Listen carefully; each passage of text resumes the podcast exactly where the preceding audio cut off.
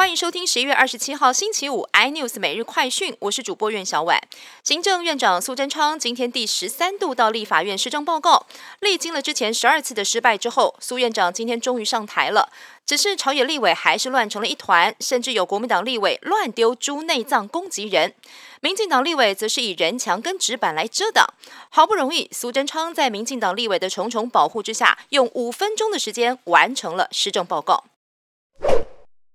明年健保费率要不要调涨呢？今天健保会也开会讨论涨幅，历经了三个小时会议，决议两案并成，一案调涨百分之四点九七，另一案调涨百分之五点四七到百分之五点五二，但最后还是要为服部拍板才能定案。而初步推估，月薪四万二的单身上班族，每个月会多负担三十五到一百零五元。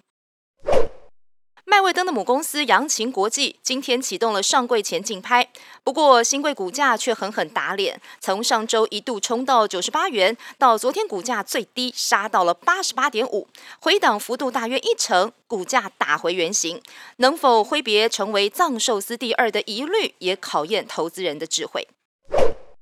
而龙岩集团创办人李世聪被指控利用公益捐款的名义，多年来将公司两千一百万元的款项挪用私人支出。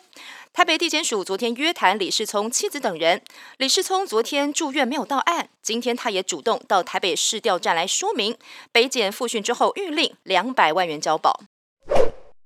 疫情方面，台湾今天新增了十四例武汉肺炎的境外移入，一个人从美国入境，另外十三人则是印尼移工，其中十二个人是同班机的群聚感染。目前累计台湾总共有六百三十九例确诊，其中五百四十七人都是境外移入。